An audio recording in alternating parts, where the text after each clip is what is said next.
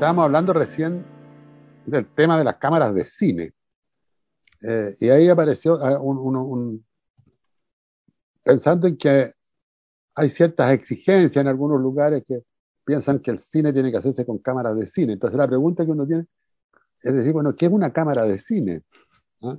Y, y, recién quiero partir con esto citando a mi partner aquí, a, Sebastián, eh, porque eh, decíamos, bueno, se, puede, se pueden hacer películas con cualquier cosa, con teléfonos, celulares, eh, bueno, con cámara Super 8, que sería una cámara de cine, o con una camarita elemental, incluso hay gente que busca cámaras de, de, de, video como las esas de juguete, que no me acuerdo qué marca era, eh, para generar justamente un tipo de imagen que sea, que marque diferencia. Eh, pero, pero Sebastián me decía, o con pedacitos de película también se pueden hacer películas. Y, eso lo encuentro yo espectacular, eh, que es esta película de la que vamos a hablar, ¿no? Porque es una película hecha con pedacitos de película. O sea, esta, esta directora que se llama Kirsten Johnson, lejos de buscar la super cámara para hacer una película, eh, lo, que, lo que busca eh, y encuentra es la super idea. ¿ah? Eh, y la super idea consiste en que ella, que es fundamentalmente o ha trabajado mucho como directora de fotografía y camarógrafa, guardó mucho material o pidió a lo mejor de los equipos y, y, y, y, tomó una serie de trozos muy espectaculares y los pegó en un orden, bueno, que eso, eso es lo que hay que conversar, en un orden muy extraño. Esta, sí, esto, es lo que hay que conversar. Eso es lo que hay que conversar, porque ¿qué es el problema de montaje?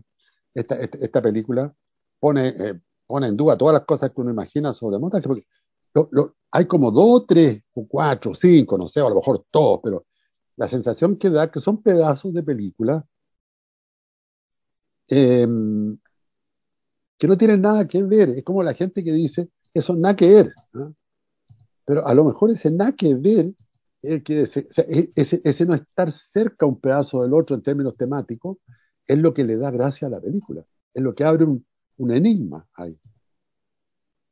Eh, en fin, tú que eres montajista vas a tener mucho más que decir aquí porque eh, aquí el montaje, eh, esto incluso el hombre de la cámara, que tiene un parecido con esta película, tiene una línea de continuidad que busca el camarón, pero, pero acá son trozos de filmaciones hechas en diferentes países, en diferentes oportunidades, con diferentes pero hay algo magnético en la película, que uno la va siguiendo con mucho entusiasmo y se va sorprendiendo cada vez. ¿eh? No sé qué te pasó a ti como montajista. O sea, claro, igual tiene como cierto engaño la película al decir cámara person y hablar sobre que es una directora de fotos que ha trabajado en varias películas y que reúne sus cortos y cuenta este diario íntimo. Porque Claro, la, la película tiene bastante montaje, bastante en el sentido de que no es solo, no es solo agarrar un disco duro, tirar toda la línea de tiempo, ponerle una entrada y una salida y, o sea, quizás alguna película pueda haber así, pero en este caso hay una eh, y, es muy, es muy, es muy difícil de poner en palabras, pero hay una sensibilidad que va apareciendo en esta confrontación de materiales de distintas, distintas como orígenes. Entonces, tenía un paisaje en Bosnia, después tenía un paisaje, no sé, Arkansas, después tenía un paisaje en, en África, y, y, parecieran estar conversando, y parecieran que siempre tuvieron una relación. Y ahí, eh, ahí emerge esta gracia que tiene el montaje, de acercar cosas que no tienen ninguna cercanía. Eso es espectacular. Eh, aquí se demuestra eso, porque, porque no tienen, o sea, cuestiones que funcionan dispersas en el mundo claramente, es decir, Bosnia y algún país de África, no, no, no me acuerdo ya cuál, Wyoming, Guantánamo, Guantánamo. Pero, pero el hecho de ponerla, o sea, ahí hay una cuestión del montaje que a mí, a mí es un enigma. El hecho de ponerla junta y decir, esto es una película, de ponerle borde, digamos, meterla en una cajita, una cosa así, es parecida a eso, eh, hace que aparezca un cuerpo narrativo. Eso es muy espectacular. Un cuerpo narrativo que, claro, uno podría decir, pero esto no se parece a una película. Bueno, esa es la gracia que tiene. Pues. que, no se parece a una película, pero sin embargo yo la veo como si fuera una película. O sea, aparece otra película. Sí, y, y, también, ojo que hay algo que, que, bueno, que es un poco el lema de nuestro podcast, que te hace una pregunta bien, bien pesada, que es como, ¿qué pasa si tú pescáis todos tus videos y le buscáis un relato? Porque en este momento todos tenemos una biblioteca de videos en nuestro bolsillo, que es nuestro teléfono, y tenemos un montón de videos y probablemente alguien que graba, como yo, tengo discos duros de imágenes llenos, llenos de, imágenes, y bueno, yo me lo he preguntado, sí, pero es media capciosa mi pregunta. Pero sí, pues hay, hay, muchas personas que tienen discos duros llenos de imágenes. Pues. Entonces, ¿qué te falta para hacer una película? esa pregunta te dice. Es, muy, es muy. Es, que esta película plantea un problema sobre el montaje. A mí, me recordó, ¿sabes cuál? Una película que nos gustó a nosotros, de la cual nunca hemos hablado, una película de Jonas Mecas. ¿Te acuerdas? él, tiene un nombre largo, no me acuerdo el nombre. Como el, el, el pequeño resplandor que se produce, no sé. Bueno, pero ahí Mecas dice, lo mismo que estás diciendo tú, tengo un archivo de película filmada en 16 milímetros en el caso de, Meca, y no sé cómo editarla. Entonces al final lo que puse fue en el orden de que están en el estante. Las puse todas. O sea, ¿esa es una manera de editar? Sí, pues también es una manera de editar. Entonces, eso es lo insólito. O sea, uno tiene que encontrar que cada plano tiene que conectar con el otro y con el otro y todos juntos llevar hacia un final especial. No necesariamente. Pero, pero hay un mercado, hay un público, hay un sistema que te exige eh, que cada plano tiene que tener una vinculación causal. Y ahí, ahí aparece, claro, películas, aparecen películas que se parecen a las películas. Ah, y uno va al cine, por ejemplo, y lo único que ve películas que se parecen a las películas. Eh, pero, la gracia es que aparezcan nuevos sistemas de organización de materiales registrados, eh, como en el caso de Cámara Person, de esta película que estamos hablando, que, sean otro modelo de organización de materiales. Bueno, lo, que pasa con Meca, pero Meca es un poquito más aburrido. ¿eh? Yo, Meca, la película de Meca, cuyo nombre es largo, por eso no, no, no, no, no, lo memoricé, eh, llega un momento en que uno empieza a entender la lógica, son puros retazos de película. Y uno como que se empieza a, aburrir un poco. Cuesta verla completa. En cambio, esta película no. Yo esta película la vi con mucho entusiasmo durante todo, el, todo su recorrido. Y, y además, y además tiene, tiene una gracia que no la tiene Meca, que, que pelema a Meca, que, que, grande pelea Meca. demasiado consagrado. Eh, voy a buscar su nombre mientras. ¿El nombre de la eh, película? Sí. Se llama As Was Moving Here Occasionally I saw a, I saw a brief of clips of chuta, es que mi inglés of beauty. Me muevo eh, la cabeza y ocasionalmente veo un pequeño destello de belleza. Una wea, una así. Ya, pero intenta, ¿no? Bueno, pero, eh, pero es bonito porque, claro, la, idea que da. Espérate, es, que, a lo que iba, a lo que iba es que Mecas tiene este archivo que se basa en Nueva York y en su familia, en sus amigos, y bueno, casualmente sus amigos son Andy Warhol y, John Lennon y, Bob Dylan. Y claro, tiene un poco de, suerte en eso, porque no todos tenemos esos amigos. Pero Cámara Person pareciera la, la Kristen eh, hace, hace cosas que, que probablemente son de documentales medio, medio clase B, clase C, institucionales incluso. Hay un par de documentales que uno podría decir como son documentales en serio. Van a ver a unas mujeres que, que hubo algún tipo de, de masacre en, Bosnia, que parece ser un documental particular, y hay, otro documental que aparece el, eh, el, el Moore también en una parte. Pero también hay documentales que podían ser imágenes de, de un video institucional o un video más, películas más con un propósito no cinematográfico, pero que de repente hay imágenes que son súper poderosas en sí mismas. Y, y aquí pasa algo que, que, es lo que podemos empezar a discutir, que es que cuando la realidad la, enfrentamos a la cámara y la cámara captura ese pedazo de realidad, eh, bueno, la realidad sigue y quizás donde termina, pero en el punto en que es capturado se transforma en material. Y ese material es una potencia al final. Ese material es una potencia que lo puedo como trabajar junto a otros materiales que tengan potencia y, ahí crear un relato que no tenga que ver necesariamente con lo referencial, con el objeto que estamos grabando. O sea, aquí cae de cajón la idea esta de la pipa no es una pipa. Acá podemos capturar la realidad bajo un contexto, pero pasado los años, tomar ese, ese pedazo de, película y, meterlo dentro de un relato y construir otro relato. Ah, pero, pero además está, ¿dónde, la, ¿dónde pongo ese pedazo de película? ¿te ¿Junto con cuál otro pedazo de película? claro, claro. Ahí, ahí van, eh, van, apareciendo armonías, van, van apareciendo rimas, como dice, claro. como decía, mm, oh, se me olvidó este montaje. Bueno, son rimas las que van apareciendo en, el, en, el, en estos materiales que no, no están cerca. Y es maravilloso, maravilloso. Hay, hay una imagen con la que parte, para que vayamos como quizás discutiendo como escenas y poniendo imágenes en las cabezas de la gente que nos está escuchando.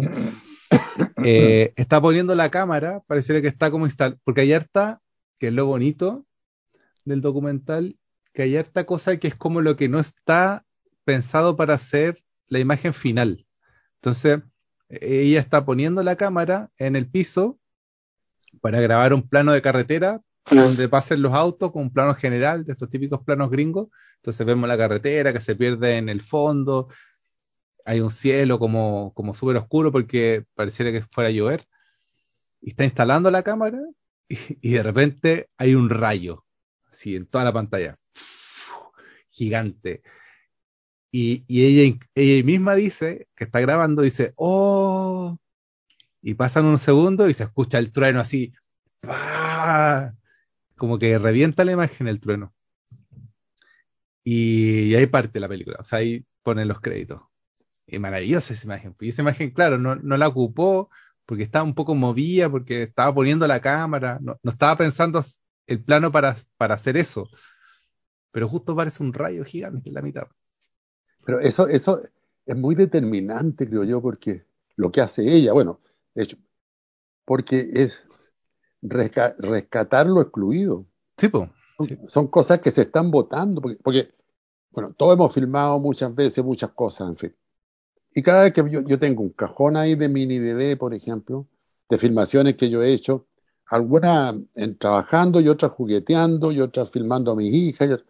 Y, ese material, que es una caja, no un cajón, es una caja así, con mini DD, que tiene dificultades para poderlo traspasar a, a disco duro. eh, porque no, no sé cómo, yo tengo el reproductor, pero no sé cómo recibe, cómo, cómo se puede traspasar. Se va perdiendo la tecnología, pues si hay un tema ahí con esas cintas que está difícil traspasar la disco duro. Entonces, hay esos materiales, esos mini DVD, está lleno de pedazos. ¿ah? Algunos que son nada, otros que son más interesantes, otros que son importantes para mí porque son recuerdos de mi hija chica, en fin.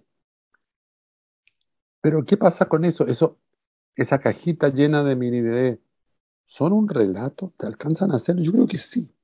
Ahora, el, problema es que cuando uno empieza a armarlo, si quisiera armarlo, si pudiera armarlo, eh, uno pone un primer plano de este.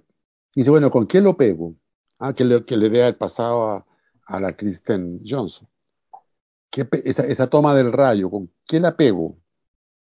Entonces, porque eso lo filmó ella en un momento que estaba preparando la cámara para otra película que estaba haciendo. Claro, claro. Entonces, ¿qué hago con este material? Bueno, queda guardado ahí ella. Pero ella tuvo la inteligencia de ir guardando, no se pudo pedazo, pero de haber guardado más pedazos. Y decir, bueno, algo puedo hacer con esto. O sea, y, y lo que encontró fue un sistema pa, para poner en circulación, podríamos decir, eso que se estaba votando. Mm. Que, que, ni siquiera es archivo, porque el archivo tiene otra, otra característica, es algo que fue excluido y guardado. Este es un material que, este, este es menos que archivo, esto es descarte. Hay harto descarte. Hay una, hay una cosa que muy bonita, que por eso digo, como que hay cierta maravilla, porque hay, hay hartas películas que tratan de hacer esto, uno que se ha movido por el, por, por el cine más alternativo y el cine documental. Eh, hay hartos intentos de este tipo.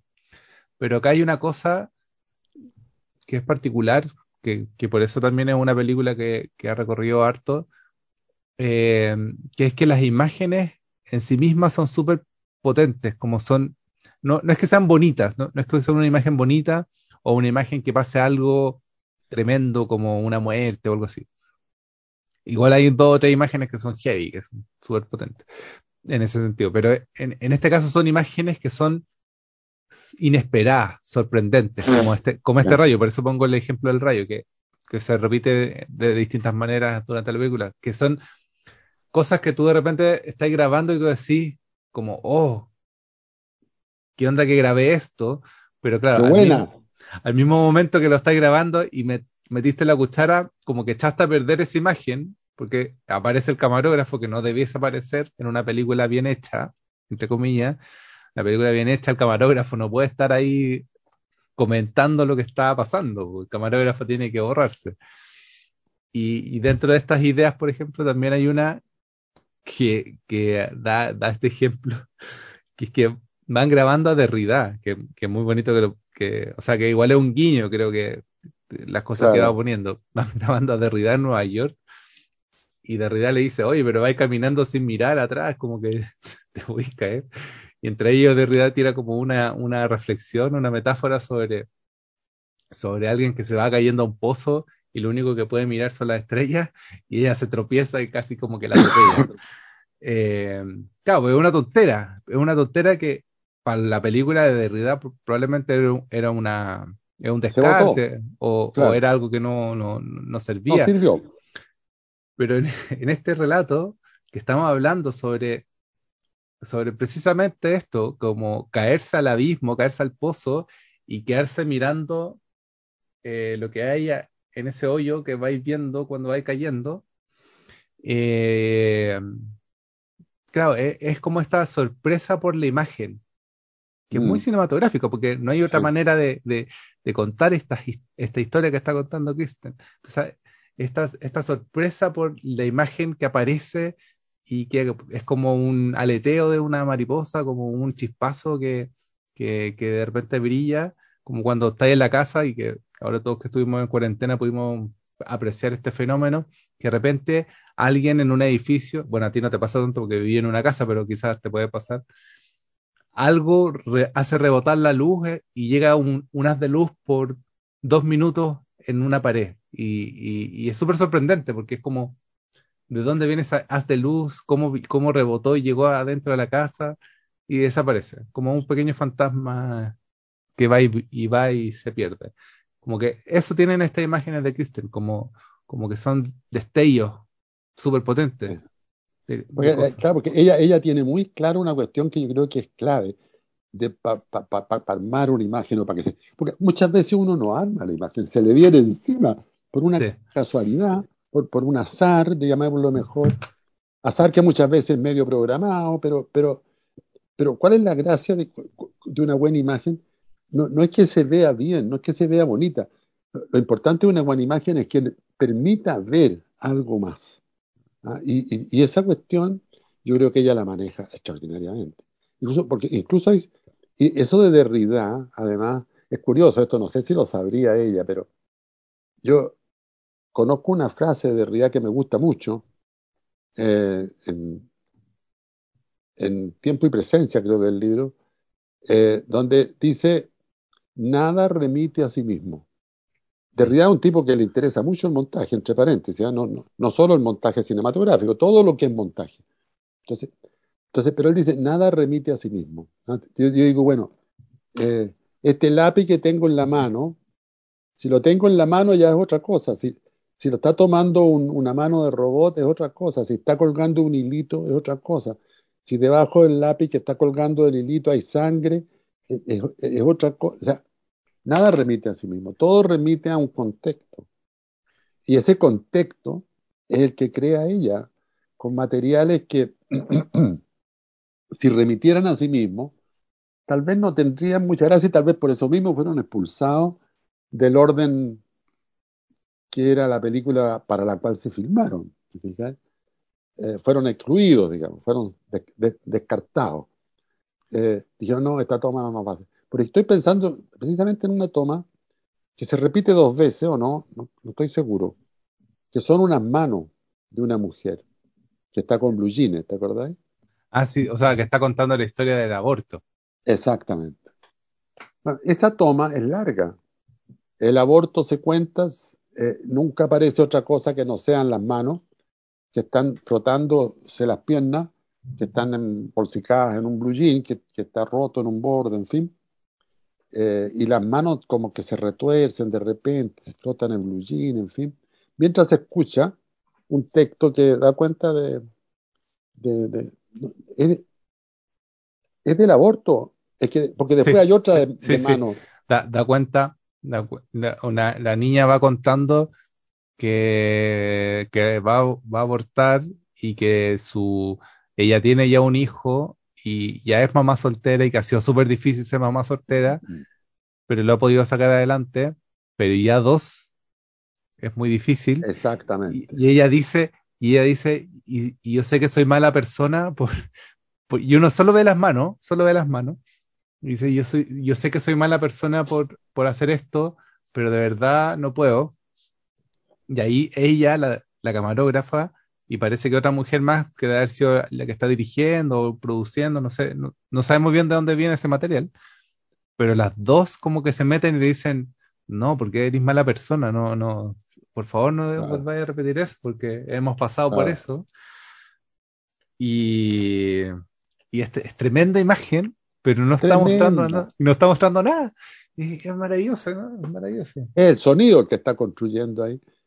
Eh, entonces, eh, eh, uno también se pregunta por qué eso fue descartado de la película para la cual fue filmado, porque es, evidente, está muy bien puesta la cámara, eh, el, sonido está muy bien, y, tiene un principio y tiene un final.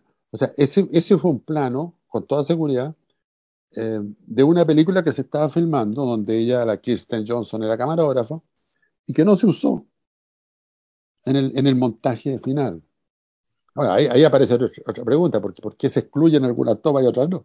Porque no caben todas nomás. Pero, lo extraño es que no estoy seguro, porque hay otra toma, además de la del aborto, eh, de una mujer bosnia. Creo que son más. Ah, sí, sí, sí, sí, sí, sí, sí. Que cuenta otra tragedia muy, distinta, pero más terrible. Más terrible de unas mujeres que se quejaron de, de, una molestia y los serbios, los, los serbios eran sus enemigos, eh, la, la, la, golpearon o la, se las llevaron, no, no me acuerdo qué. Y, el, y, las dos tienen, tienen las manos. Fue, fue la única conexión, no hay otra conexión más, pero que yo, yo, yo, yo percibí, pueden haber más, ¿ah? pero, pero digamos, las dos tomas son muy parecidas. Eh, ah, bueno, y, ahí hay un ejercicio de montaje un poquito más adelante, después de esa, que es que estas, estas mujeres pareciera que igual tienen un poco más de desarrollo ese documental, o sea, esa, esa línea, son personas que sufrieron algún tipo de, vejaciones sexuales, en, las llevaron a un estadio, que, que, que se aparezcan todas las dictaduras, las llevaron a un estadio y, y, les provocaron tortura a las mujeres en un estadio. Y después saltamos a unas imágenes que son como un estadio gringo, con los niños tocando, trompeta, eh, unos tipos preparándose para jugar un partido de fútbol americano, y, y se nos modificó todo el estadio. O sea, el estadio que viene después de este relato, eh, aunque sea un estadio gringo, aunque sea un estadio gringo lleno de gringos cantando el himno de no sé qué, eh, como un himno, porque no era el himno nacional de, Estados Unidos, sino que era un himno, no sé, quizás de los de la universidad. De la universidad. No, no, no, no, no, es un himno del Estado. Sí, del Estado, pero como, pero como de la nacional, Muy nacionalista. Pero como del estado de federación, como de, de como no sé, de Arizona, Minnesota, exacto, no sé, qué palabra Y, y es horrible, porque uno se, uno, uno se eh, está con la imagen en la cabeza del relato anterior, entonces este relato, esta, estas trompetas, estos niños alegres, estos jugadores de fútbol, eh, se transforman, se modifican. Y eso es lo que hace el montaje finalmente, como, como que eh, mancha o salpica la imagen que viene adelante, como el efecto Kuleshov bien famoso que... El efecto Kuleshov, el efecto simpatía. Pero como que, pero qué, difícil es ponerlo en palabras, porque solo viéndolo lo podéis como sentir, pero la cosa es que como la imagen que viene, que precede, eh, intercepta el, eh, el significado de la, de la que sigue. Como que, como que se van tramando como una telaraña, se van como cruzando y, van cobrando otros sentidos que no tienen ningún, no o sea, un estadio en Bosnia probablemente no tiene ningún sentido con un estadio gringo, no tiene ninguna posibilidad de conexión, pero claro, está esta directora, en este caso que fue camarógrafa en estos dos lugares, que es un pivote que conecta estos dos puntos del mundo que no tienen nada que ver que no tienen nada que ver, pero igual abren un forado gigantesco por, donde entra un montón de ideas, sensaciones, emociones. Mm. Eh, feroz. Bueno, y es súper consciente la Kristen Johnson, porque en un momento igual pone, en la parte, bien al medio de la película, pone al físico, a un físico que está hablando de la física cuántica, y ah, habla del entrelazamiento de las partículas que, finalmente también es una metáfora del montaje. La idea del entrelazamiento cuántico, que es que una partícula, cuando están enlazadas cuánticamente, las partículas pueden estar separadas por millones de kilómetros o infinitos kilómetros, y si tú haces un experimento en una de las partículas, la otra partícula reacciona como si la partícula fuese la misma que es, algo, que es algo que está siendo probado teóricamente y siendo probado físicamente hoy en día y no tenemos ni la puta idea por qué pasa esta cuestión.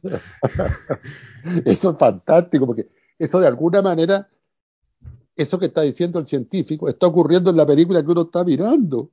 Porque uno dice, ¿qué hace este gallo hablando aquí cuando yo lo que acabo de ver bueno, era, no sé, unos gallos en Washington cantando en un estadio? Entonces, ahí hay, el, el, el, misterio que hay ahí en la articulación, ¿ah? ¿Qué, qué, qué, es lo poético? Yo me acuerdo en uno de los primeros programas que, que nosotros hicimos, citamos a Enrique Lin en su libro Diario de Muerte, ¿te acordáis? Ya, sí. De ahí él se hacía la misma pregunta, pero con respecto a la palabra, decía, ¿qué tiene que ver el dolor con el dolor? Ah, sí. ¿Qué, ¿Qué, tiene que ver la desesperación con la desesperación? O sea, pero a él se refería a la desesperación, esa cosa que yo siento y que le llamo desesperación. ¿Qué tiene que ver la palabra desesperación con, con eso que siento? O sea, hay algo impronunciable. Hay algo impronunciable que solo se podría pronunciar, o el intento que hay que hacer para pronunciarlo, tiene que ser a través de un camino que no sea el que recorremos todos los días. Tiene que ser un camino de conexiones de cosas que están distantes. Y ahí aparece el físico cuántico. A mí se me había olvidado el físico cuántico. O sea, tiene mucha relación con la película en el general, pues es increíble como, como, como, como ser, como el montaje pasa a ser este experimento de física cuántica al mismo tiempo. Claro, tú lo, que está diciendo, mientras, te está diciendo eso que dice el físico, eh, uno está viviendo la experiencia que está, que está eh, contando. Entonces, la película hace todo, o sea, es como el manual, no, no, es manual tampoco, pero tampoco ella quiere enseñar a hacer, sino que, no sé, no sé cómo, cómo decirlo, pero es como decirnos, mira, las películas pueden ser esto también. y todavía no está nominado como película, esto que van a ver a ustedes que se llama Cámara Person, pero es una película. Ah, es, un sistema, es un sistema que no, que no se usa habitualmente, pero que produce líneas de sentido riquísimas. Eh, y, y, que va a tener que crear su propio espectador. Porque mucha gente a ver esta película va a decir, es una tontera. Eh, que no cuesta nada decirlo, porque, porque uno está acostumbrado, o mucha gente está acostumbrada, a que las cosas tengan líneas narrativas muy claras. Eh, y sin embargo, esta tiene. Uno se puede empezar a preguntar por qué, por qué conectó con esto. Y, y, son tan distantes. De repente yo, yo, yo iba anotando, por ejemplo, Nueva York, secuencia de Nueva York. Creo que ella anota también la ciudad donde va, a ocurrir la secuencia de la muerte. Entonces, Nueva York, Manhattan, Uganda, Queensland, Texas, Yemen, van, pasando, que también es muy fascinante porque uno también ve cosas eh, que son entretenidas, eh, además de la complejidad de, la construcción. Sí, pues ponte, tú, eh, siguiendo con esta cosa de los azares, creo que están en Yemen, creo que era Yemen, y de repente que se escucha el micrófono abierto, veías conversando con, con alguien y empieza a decir como, oh, me, encantan estos planos sin persona. Me, gustaría como grabar sin persona. Y, se ponen a hablar un poco de, esta cosa de, del problema legal de la imagen, que es que cuando hay alguien filmando alguien en la calle, está en una ambigüedad más o menos legal si esa persona es o no es eh, susceptible de derechos de autor. Se ponen a hablar una cosa bien técnica, como esta cosa de los derechos de autor. Y de pronto alguien sale del balcón de una, de una, de una casa y se les pone a grabar a ella y, y, tenemos como la cámara enfrentada. Y, y, es muy bonito porque son detalles que no tienen, o sea, da lo mismo que estuviera en Yemen o estuviese, no sé, en Uganda, pero como como se van hilando las tramas y se van conectando, van a va, va construyendo esta sensación de que, que, que, todo, claro, es como tú, ves, tú veis la película y tú decís, claro, ese, ese tema va ahí o, o, conecta ahí, pero claro, eh, hay que pensar también desde, desde detrás del montajista, que fue ella también, creo. Sí.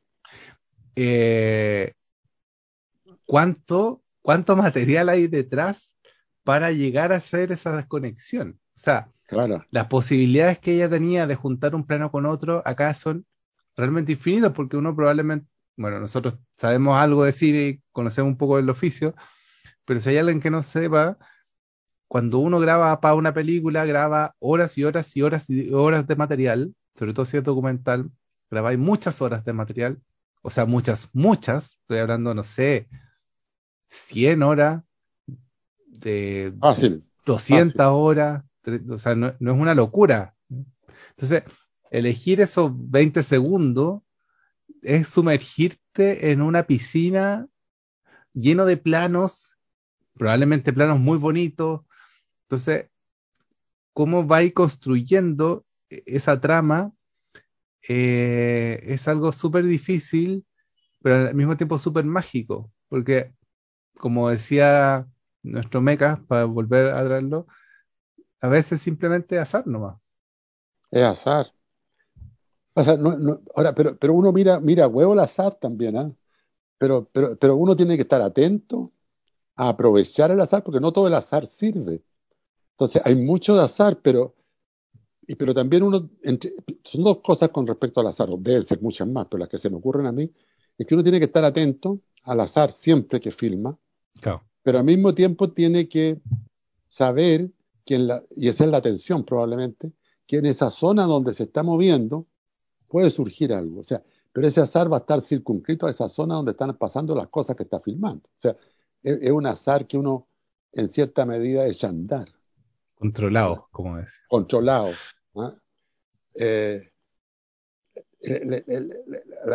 a mí lo que me parece más sorprendente de la película es que to- todos estos materiales fueron excluidos. Y yo, yo el recuerdo que tengo de, de- de- de- de las filmaciones es que me daba mucha pena dejar cosas afuera. Eh, eh, y, ¿y por qué las dejaba afuera? Porque no seguían el hilo causal. Cosa que aprendí, pero ahora, ahora me cuesta mucho más hacer películas que antes. Pero, pero uno, y, siempre, yo me acuerdo, antes que saliera el CD-ROM o cuando salió, yo decía que ganas de, que uno en vez de editar en, una pura línea, que era el video, era el cine, pues después el video, uno pudiera las cosas que no le cupieron por, porque el argumento, porque la línea del guion, por la causalidad, no le cupieron en la película, pero que te gustaron, pasa mil veces, esa secuencia que, que uno dejó fuera, obligado prácticamente, ¿cómo hacer, cómo hacer que, que se puedan ver? Bueno, el CD-ROM, que, que yo, todo el mundo pensó, yo incluido, que era la gran solución de todo, después resultó que era una, una solución que fue superada por, por muchos otros recursos, donde uno pudiera ver las películas eh, no, siguiendo una línea causa, sino que uno podía parar y un poco el hipertexto. me, pasó con la primera película de Donoso, que dice que me quedaron fuera algunas secuencias de, de- donde decía cosas interesantes Donoso, que después se me perdieron al final, no como la quise, que las guardó. Eh, yo decía, ¿cómo, cómo, ¿cómo hacer un modelo donde uno pueda mostrar la película, pero pueda mostrar pedacitos de materiales que... De hecho, filmando un pequeño documental sobre Gonzalo Rojas, con Gerardo Silva precisamente, pusimos al final material de descarte, porque teníamos mucho material de Gonzalo Rojas, el poeta, eh, y, pero no lo podíamos poner todo en una película que tenía que durar, no sé, un documental que no tiene grandes espectáculos, no debería durar más de una hora veinte, sería lo prudente, ¿no? Eh, entonces me, me quedó mucho material afuera. Y, entonces lo puse al final. Gonzalo Rojas recitando, en fin, era como una especie de apéndice. No, no resultó muy buena la idea. Pero, pero, pero este está hecho solo con material que quedó fuera de muchas películas. Entonces, eso lo encuentro absolutamente asombroso. Y, y, Y funciona. y también como, como más, más allá de que quede, quede fuera, quiero, quiero hacer hincapié como en esta idea de, de la autobiografía o de las memorias, que al principio lo dice en un texto bien simple. Eh, también otra cosa que, que podemos decir es que ella no aparece hablando en el documental, es solamente mm, imágenes, ella no tiene una voz en off, por así decirlo. No es como Mecas, que a veces interviene Claro. y cuenta un- una, da una poesía o algo así. O otro tipo de documentales donde el, el personaje cuenta, narra. Acá es solamente una imagen tras otra.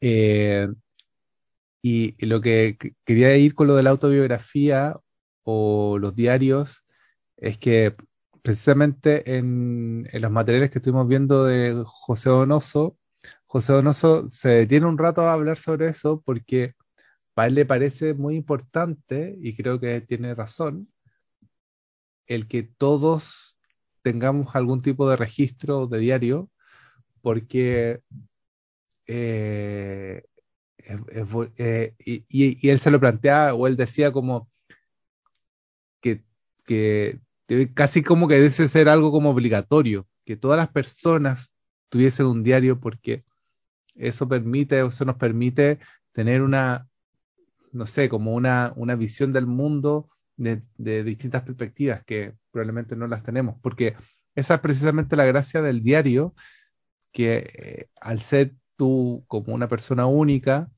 te permite observar el mundo desde ese, desde ese lugar único, cuando es sincero y cuando tiene ciertos recursos narrativos, obviamente, no, no es que simplemente escribáis todo, bueno, quizás de repente puede funcionar eso, pero a lo que voy es que qué bonito el ejercicio de, hacer un diario y en este caso el diario de una camarógrafa es con las imágenes que ella ha grabado. Pues, claro.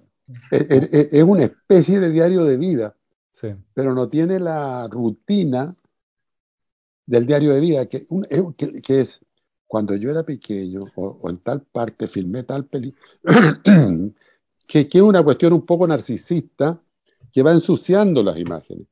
les va poniendo, o sea, les va aplicando una cierta tutela, las va haciendo significar eso que ella quiere que signifique. Mm. En cambio acá, las imágenes se van conectando de una manera que también ella no las puede controlar. Empiezan a aparecer cosas que, uno las va leyendo, las va viendo eh, y las va conectando y que, cada espectador puede conectarlas para cualquier lado. Por ejemplo, a mí me sorprendió mucho, y hay otras que son muy sencillas, conexiones muy sencillas. Una que me pareció muy notable, que, corresponde a un tipo de documental más tradicional, ¿ah? que yo incluso pensé que lo hizo intencionalmente para marcar, que, que un fiscal que está en un salón de un juzgado seguramente, eh, hablando sobre un, un tipo el cuerpo de un tipo que arrastraron en una camioneta, el señor James Baird. bueno, entonces él dice, el señor Baird, todo esto muy, muy formal, pero no es más que esto. El señor Baird tenía los codos rotos, dice quebrado, no sé qué, lo que significa que trató de afirmarse, o sea que estaba vivo, mientras era arrastrado por la camioneta. Después tenía por acá en el pecho no sé qué cosa, o sea, en, la punta de los pies pasada tal otra, lo que significa que, y empieza a dar una serie de explicaciones muy técnicas, sin exagerar ni dramatizar, donde habla de que el señor Baird eh, evidentemente fue arrastrado vivo eh, por una camioneta. Plop, termina la secuencia. Uno dice, pucha, qué, qué, joda está la señor Baird muy, muy, muy dramático, pero ya, eh, puede ser una secuencia que uno dice bonita, también puede decir que es bonita, pero una secuencia que transparenta cosas, que deja ver. Uno que la, uno la puede comparar con la de las manos, en fin. Y sigue viendo la película tranquilamente. Pero de repente aparece una camioneta. Ah, y ahí no sé si hay un locutor, no me acuerdo bien, que dice, esta es la camioneta que, que arrastró a James Baird desde tal parte hasta tal parte. Y termina también. Y la película sigue eh, con Tahir, con la plaza Tahir, eh, y después con, eh, con la ciudad en, en, África, en Liberia. Entonces, pero, pero ahí hay una conexión entre el discurso del fiscal sobre las explicaciones que da de que habían arrastrado al señor Baird y la camioneta la camioneta, el, cuerpo de la camioneta, que son fotos. Esta es la camioneta que arrastró. Pero no te explica nada, mm. porque no es necesario explicar nada. Eh, eh, lo que irrumpe ahí como acontecimiento es de una brutalidad tremenda. Yo no necesito saber dónde fue, ni quién lo hizo, ni quién es el señor Bert. Sí, eh, es como podríamos decir, es un desmontaje de un tipo de cine que se apresura a explicarlo todo y a dar los datos de todo. Es como, sí, pues, pasa algo parecido como con esta idea de Choa, que cuando, cuando la narración, simplemente la narración y no la imagen, eh, explota en tu cabeza una imagen. Y cerremos esta secuencia que es maravillosa, que al final, cuando estaba terminando la película, volvemos a este, este, este fiscal y, y ella, a otra persona, el que está grabando junto con ella le dice como, oye, pero nos pudimos mostrar unas imágenes de del tipo y el tipo tiene una carpeta en la mano, un libro negro. y como que lo abre y dice, pucha, no, tengo que preguntarle a la, a la, familia, mejor que no, y la cámara va siguiendo el libro, y uno está todo el rato esperando ver las imágenes que están dentro de ese libro, de, como un archivador de, del juzgado, y, y, se mueve el libro y tú lo sigues, y el tipo le dice no, y como que sale una vuelta y al final dice no, no, no te puedo mostrar nada. Y la cámara se queda en ese libro, que no está cerrado. Sí, es una especie de, de, de nuevo, un discurso sobre lo que está pasando que uno está viendo. Sí. No, no, me puede mostrar nada. Porque el libro ese es un libro que ese fiscal preparó de foto para pasarle al jurado. Claro. Para que el jurado se dé cuenta lo atroz de eso que ocurrió. Pero, pero no sabemos a quién le ocurrió, cuándo fue el juicio. Pero, pero entonces, en el fondo, lo que nos está diciendo es esas, esas secuencias que están separadas, además, las tres que hemos nombrado, mm. eh, no hay necesidad de, liberemos, no, no, no, no, no, no le apliquemos soberanía a estas imágenes, dejémoslas que mantengan su inestabilidad. Bueno, aquí podría explicar un poco nuestro concepto tan utilizado en el taller, que es tuyo, de vibrar. Porque claro. acá pasa precisamente lo que tratamos de hablar harto, que es cómo las imágenes vibran y, y, y no, hay un, no hay un montaje que sea conjuntivo, no es un montaje que haga que la imagen que siga co tenga coherencia con la anterior, sino que es algo que genera dispersión. Cuenta que, que es vibrar. Es que es difícil explicar lo que es vibrar, pero, pero yo, yo, la única manera que tengo de explicarlo es porque no, no, es una idea que haya inventado yo, lo inventó Nicanor Parra. No, pero la trabajamos en el taller, pues me refiero. Ah, la trabajamos en el taller. Pero, pero, pero es que Parra, por eso digo, tengo que citar a Parra porque Parra dice que una periodista lo fueron a entrevistar y les encantó su poesía y le dijeron, don Nicanor nos encantó su poesía porque fluye muy bien. Ah, muchas gracias, dice que Parra que les dijo y se fueron. Entonces se quedó pensando, lo dice él, eso en una entrevista. Dice, pero es que, la, es que no solo tiene que fluir, pues dice, tiene que vibrar también. Pues. O sea, rotación y traslación, o traslación y rotación. En el fondo vibrar es eh, el, conectarte a través de... Eh, es como el sonido. Es, lo, lo, que te llega de, de, del, del, sonido a tus oídos es una vibración.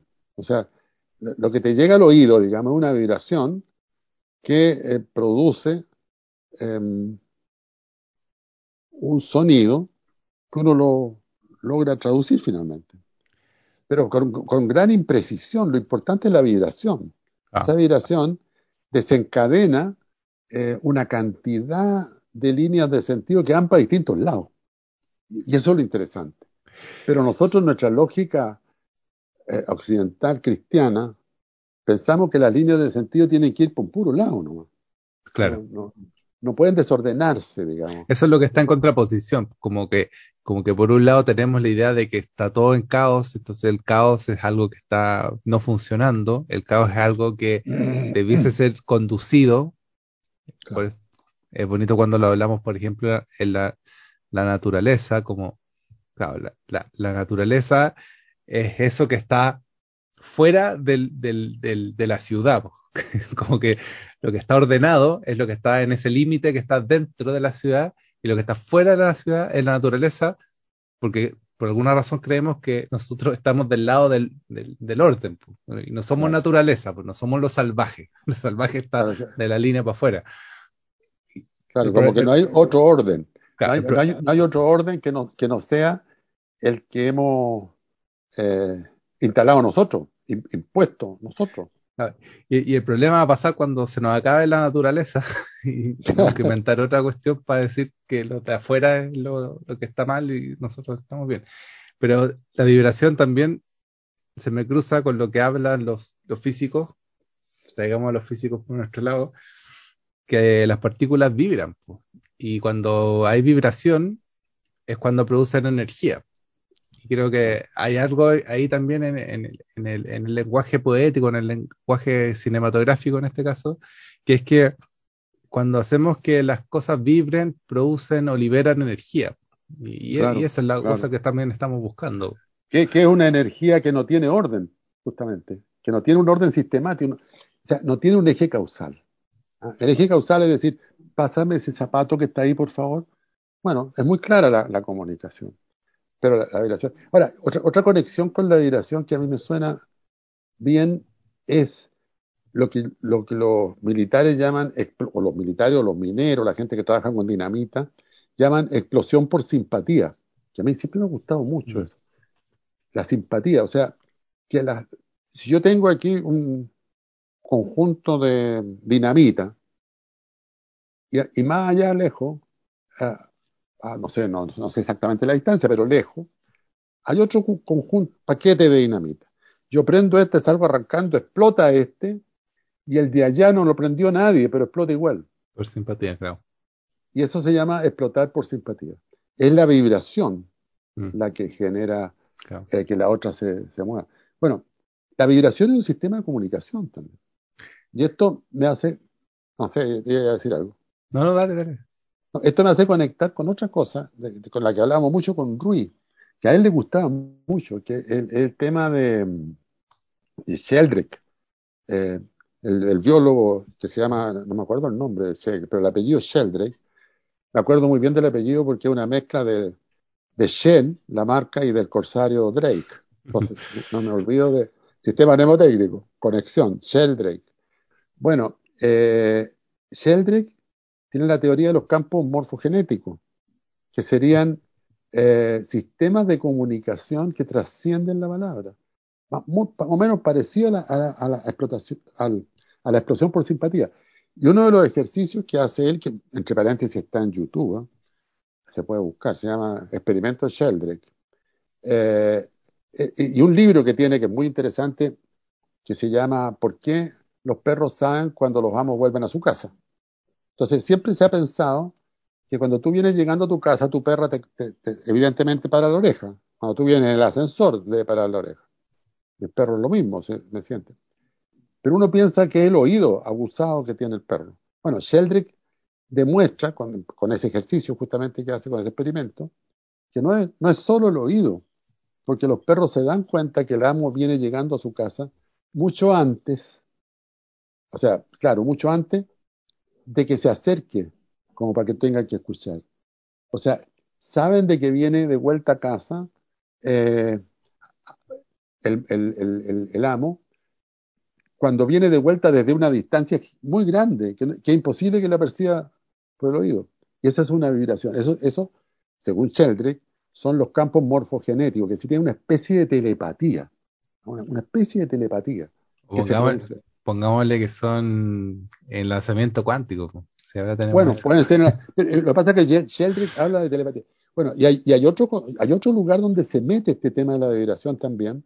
Fíjate, mira las conexiones. La poesía, que evidentemente es pura vibración, eh, y esta, esta, esta, la simpatía de, de, la, de, de, la, explosión de la dinamita, los campos morfogenéticos de Sheldrake, y hay otra cosa más que sale en un libro de, se me olvidó el nombre del autor, es un profesor de la Facultad de Filosofía, que el, el, el, el libro se llama Intifada.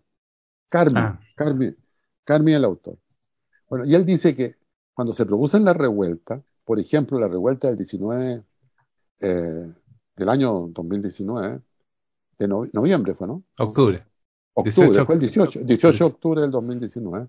El 17 es mi cumpleaños, pero eso me eh, dice que en la revuelta, en, en, cualquier revuelta, se produce también este fenómeno, en que los cuerpos se conectan, no porque uno le diga al otro, oye, tenemos que arreglarlo y luchar y sacarle. No, cada cual empieza a actuar eh, impulsado por una vibración. Y, y, y, yo no sé si te pasó a ti, pero yo lo, yo lo viví perfectamente. Cuando tú llegabas a la Plaza Italia, la Plaza Dignidad, sentías ganas de estar ahí, de participar, de, pero nadie te había dicho que participara, nadie te estaba pidiendo, que, nunca vi a alguien que me dijera, oye, participa, sácate un lecherito. Entonces, ahí también hay un fenómeno de, o sea, en, el fondo la, la, propuesta, estamos dando una vuelta larga, pero la propuesta de este sistema de montaje por vibración eh, tiene que ver con otro modelo de contacto humano, que, una, que, que, está esencialmente en la poesía, que, hace posible una conexión que el lenguaje que hemos heredado no nos permite. O sea, es, un cambio de sistema de comunicación, un cambio de lenguaje, digamos mejor. Eh, yo a mí me fascina este tema de la vibración, porque encuentro que... Y, ahí en el medio de todo eso eh, está lo del, físico.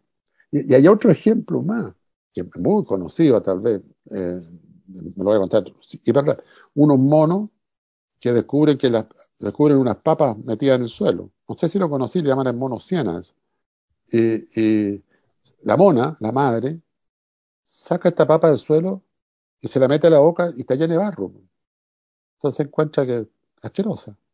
Y la bota y cae al agua. Y la toma de nuevo y se da cuenta que el barro se fue y la lava y la muerde y le encuentra buen sabor. Y se la pasa a los monitos chicos, y los monitos chicos le cuentan al del lado, y todos empiezan a sacar papas y a limpiar. Esto lo hacen unos investigadores que están investigando otra cosa, en una isla de monos. Bueno, descubren esto, lo miran, lo observan, todos son etólogos, primatólogos, y se van. Y llegan a otro lugar, lejos, como otro, otro paquete de dinamita, podríamos decir. Y se dan cuenta que en ese otro lugar eh, los monos están, están lavando las papas también. O sea, habría en determinado momento un, de avance cuantitativo, podríamos decir, un salto, que sería parecido al salto cuántico, un salto cualitativo.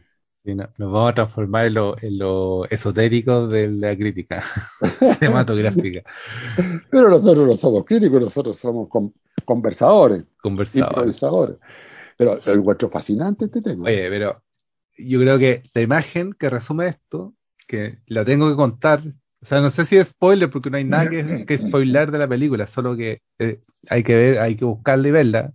Exacto, exactamente. Porque hay, pero hay una imagen que es tremenda que me dejó así como marcando ocupado y que, que la tuve que mostrar porque y la tengo que contar porque es demasiado potente, que es que ella está entrevistando a una amiga que se le suicidó a la mamá.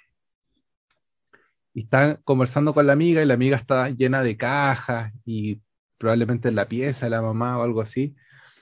Eh, en una casa grande, afuera está nevando y todo. Y, está como revisando las cosas y está, está alterada, está alterada porque está enojada con, con, la mamá que se suicidó, al parecer era poeta, entonces había unos libros y se pone a revisar los libros y, en un momento de rabia empieza como a tirar las cosas, las tira lejos y, dice como que más encima le da rabia que al tirar estas cosas siente culpa porque piensa que después tiene que ordenarlo. Entonces como que la figura de la mamá está muy presente en la escena, en una escena larga. Y al final ella dice como ya no me queráis más porque estoy mal y se pone a llorar. Y, y son amigas, así que hay una relación como de amistad. Y está como llorando y de repente se escucha un trueno así gigante, un remesón, y ella se da vuelta con la cámara que realmente ahí se da cuenta uno que tiene esa, esa esencia de camarógrafo. Yo, no soy de ese tipo de gente con cámara, soy súper lento con la cámara. Y, y, ella se da vuelta y graba la ventana y está cayendo como una avalancha de nieve del techo. Se espectacular. Y un ruido así gigante. Y la amiga le dice, ¿y grabaste eso? Sí, lo grabé y lo, lo, lo grabé en sonido también. Y se empiezan a cagar de la risa. Y claro, como que ese, como ese momento como súper mágico, súper conectado también como con lo esotérico. Y, y, no sé, eh, eh, me dejó marcando ocupado de verdad ese momento. es muy espectacular, porque a mí lo que me pasó ahí, yo, yo pensé, si me hubiera pasado eso a mí, yo lo y que de hecho me han pasado cosas no parecidas, pero, pero cosas que, ocurren de repente, ¿dónde lo pongo? También, claro. O sea, maravilloso esta cuestión, pero ¿dónde lo meto? Estoy haciendo una película sobre no sé qué. Y entonces ella, ella lo que hace es que encuentra un lugar donde meterlo. Mm. Esa, esa yo creo que esa, esa es la gran gracia, yo creo, de la película. Que le pone, le, le, le encuentra un lugar a un montón de cuestiones que no tenían lugar. O sea, la película es pura invención de lenguaje. De un lenguaje que tampoco ella lo había pensado, sino que un lenguaje que va surgiendo en la prueba y el error, ¿no? Supongo, pues, no, no es una película que tú hagáis, te sentís una tarde a pegar los materiales y, y claro, y que, y que, cuando partiste dijiste el final es este. No, claro.